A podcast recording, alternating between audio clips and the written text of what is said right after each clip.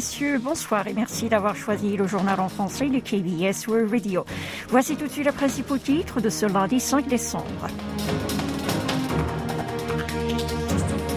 Yoon Suk-yeol compare la grève des routiers à la menace nord-coréenne. Han Dok-soo finit sa tournée en France et en Afrique en s'engageant à créer un pays respecté. Les stations de ski rouvrent tour à tour. Et enfin, Coupe du Monde, la Corée du Sud affronte cette nuit le Brésil en huitième de finale.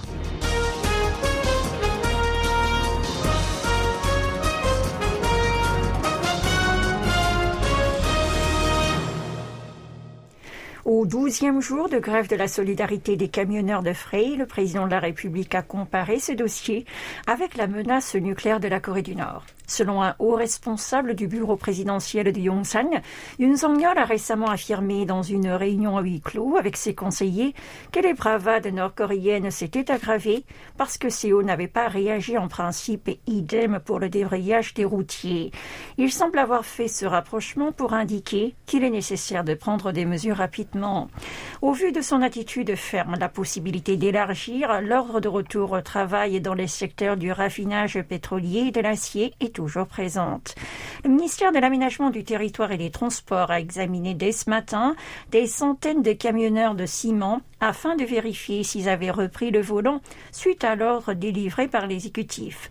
Ceux toujours en grève risquent de voir leur permis suspendu, à moins de justifier leur action pour éviter une sanction. Dans le même chapitre, la solidarité des camionneurs de fret a dévoilé une lettre de l'Organisation internationale du travail, l'OIT, qui fait part de son intervention urgente. Les travailleurs sud-coréens lui avaient demandé de s'interposer de manière urgente avant le lancement par le gouvernement de l'ordre de retour au travail aux camionneurs de ciment le 28 novembre. Dans le document qu'ils ont reçu vendredi dernier, l'OIT a écrit y avoir intervenu immédiatement et transmis sa position au gouvernement sud-coréen par rapport à la question. Les syndiqués ont affirmé que la lettre démontrait que les mesures de l'exécutif violaient les conventions de l'institution internationale, avant d'ajouter que cette dernière avait déclaré que l'interruption du service des transporteurs ne peut pas provoquer un état d'urgence nationale et qu'un dispositif de travail forcé limite le droit de grève.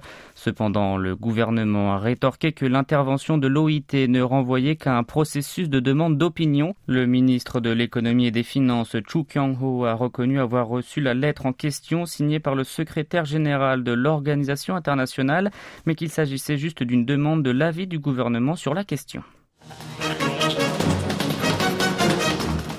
Le sommet entre le président sud-coréen Yoon Song-yeol et son homologue vietnamien Nguyen Xuan Phuc s'est tenu cet après-midi à Séoul. Au menu de leur discussion, la coopération bilatérale dans la politique, la sécurité, l'économie, l'éducation, encore les défis internationaux. Selon la présidence sud-coréenne, le Vietnam constitue un partenaire clé dans la stratégie du gouvernement sud-coréen pour l'Indo-Pacifique et l'initiative de solidarité Corée du Sud-ASEAN.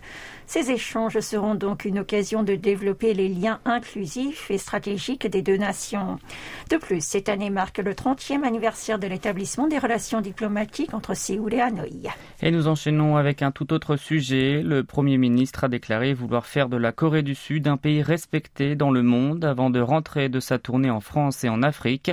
Depuis Accra, Han Dok-soo a écrit samedi sur Facebook qu'il avait fait cette promesse aux ressortissants sud-coréens qu'il avait rencontrés pendant son séjour et qu'il consacrerait plus d'efforts pour la tenir.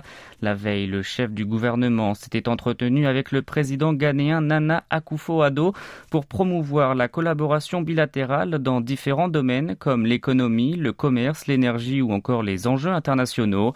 Han a demandé à son interlocuteur de soutenir la Corée du Sud pour accueillir l'exposition internationale de 2030 à Busan, expliquant qu'elle se servirait de cette occasion pour partager ses expériences de développement. Akufo Addo a répondu que le pays du matin clair était un bon modèle à suivre. Han Dok-soo est rentré hier matin à Séoul après avoir terminé sa visite officielle en France, au Mozambique et au Ghana. Vous êtes à l'écoute du journal en français sur KBS World Radio.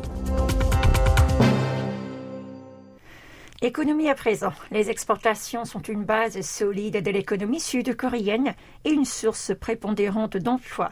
Ces propos ont été tenus ce matin par le chef de l'État lors de la cérémonie de la journée des échanges commerciaux organisée au COEX à Séoul. Selon Song-yeol, la Corée du Sud est montée d'un cran en matière d'exportation l'an dernier pour se classer au sixième rang mondial et cette année, elle devrait réaliser un record sans précédent. Le président a affirmé que le gouvernement mobiliserait tous les pour soutenir les ventes à l'étranger dans le but de faire figurer la Corée du Sud parmi les cinq plus gros pays exportateurs d'ici 2026. Dans ce cadre-là, il aidera les entreprises à surpasser les obstacles via l'équipe de soutien du guichet unique et présidera en personne la réunion sur la stratégie des exportations.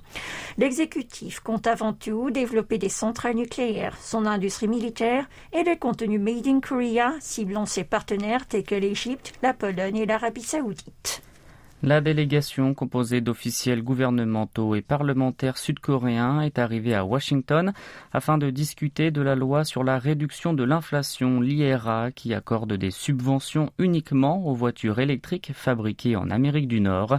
Le ministre délégué au commerce extérieur a atterri dans la capitale américaine trois mois après son dernier déplacement en septembre. Han Dok-kun a expliqué que sa visite avait pour objectif de mener une dernière négociation avec la Maison-Blanche sur des mesures permettant de maximiser les profits des entreprises du pays du matin clair et de minimiser les pertes de Hyundai Motor, le premier constructeur automobile sud-coréen. Alors que le département du Trésor américain projette d'annoncer les dispositions détaillées avant fin décembre, les représentants sud-coréens prêtent une attention particulière aux défauts de la loi et la possibilité d'ajustement mentionnée par le président américain Joe Biden. Yoon Kwang-sok, le chef de la commission de l'industrie, du commerce et des PME à l'Assemblée nationale et membre de la délégation sud-coréenne, a exprimé sa volonté d'aborder diverses solutions avec des hauts fonctionnaires américains en citant les propos de Biden.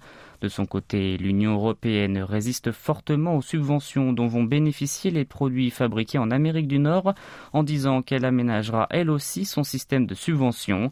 Elle a l'intention d'éviter une fuite des investissements et des établissements de production vers les USA. La présidente de la Commission européenne, Ursula von der Leyen, a déclaré que si une condition existait pour avoir une concurrence loyale avec l'IRA, alors il faudrait prendre les mesures nécessaires pour rééquilibrer ce secteur. Séoul compte régler les dispositions discriminatoires de la loi en coopération avec Bruxelles. Le ramion est un plat de nouilles instantané vendu dans un sachet ou dans un bol jetable. Originaire du Japon, il est largement produit et consommé dans toute l'Asie. Et actuellement, les ramions sud-coréennes connaissent un grand succès sur l'archipel. Une équipe de journalistes de la KBS s'est rendue dans une épicerie qui vend des produits coréens à Osaka. Sur place, les sachets de nouilles made in Korea se vendent en effet comme des petits pains, tout comme le kimchi qui se marie à merveille avec le ramion. Ici, tout comme dans une supérette ouverte 24 heures sur 24 en Corée du Sud, ces nouilles peuvent être cuites sur place à l'aide d'une machine à ramen. Comment fonctionnent ces gadgets? Il ne suffit que d'appuyer sur un bouton et on laisse faire de la quantité d'eau à bouillir, tout comme la durée de la cuisson, ce qui enchante les consommateurs qui n'hésitent pas à poster cette nouvelle expérience sur les réseaux sociaux. Jusqu'avant la crise sanitaire du Covid-19, le marché nippon a été dominé par le kromlamion, c'est-à-dire des nouilles emballées dans un bol jetable, mais avec le confinement et le succès des K-dramas, les Japonais ont commencé à se tourner vers le lamion en sachet venant du pays du matin clair son charme, de l'avis des gourmands et gourmets japonais. C'est le bouillon rouge bien épicé à base de bœuf et de piments. À savoir que les ramen made in Japan sont préparés à partir de poulet et de poisson. Alors combien de sachets de bols de ramen la Corée du Sud a-t-elle pu exporter vers le Japon? D'une valeur de 85 milliards de won, soit environ 62 millions d'euros en 2021. Avec l'arrivée de l'hiver au pays du matin clair, deux stations de ski situées dans la province de Gangwon, Phoenix Pyeongchang et Yongpyong Resort ont rouvert. Les skieurs et snowboarders, entre autres, ont ainsi pu dévaler les pentes enneigées en profitant du temps hivernal enfin de retour. Le plaisir est d'autant plus grand pour les amateurs de sport de glisse comme pour le secteur, puisqu'il s'agit de la première saison de ski depuis la levée des mesures de distanciation sociale en raison du Covid-19. Chang, une visiteuse, a indiqué avec grande joie au micro de la KBS qu'elle se sentait totalement libérée en pratiquant cette activité. Y un adolescent a fait part de son excitation et son bonheur de retrouver la station de ski avec sa famille pour la première fois depuis un certain temps. L'ouverture des domaines skiables était en fait initialement prévue autour du 25 novembre, mais a été reportée d'une semaine à cause du temps trop doux. Mais ce week-end, jusqu'à 5 cm de neige sont attendus dans les régions montagneuses de la province de Gangwon.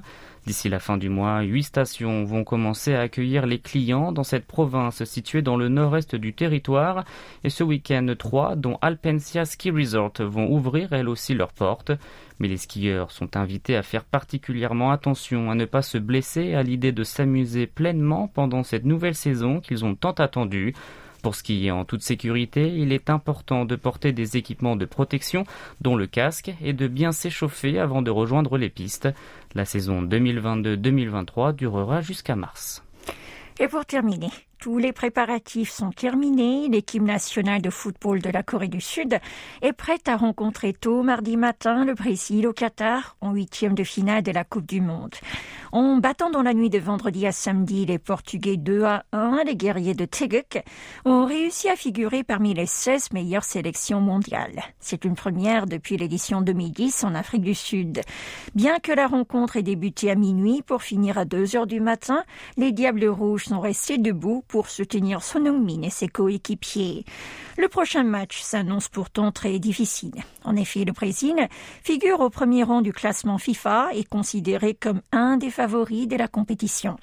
Qu'importe, les abatteurs de ballon rond passeront une nuit blanche ou se réveilleront tôt à 4 heures du matin pour regarder la rencontre et crier une fois de plus Minguk.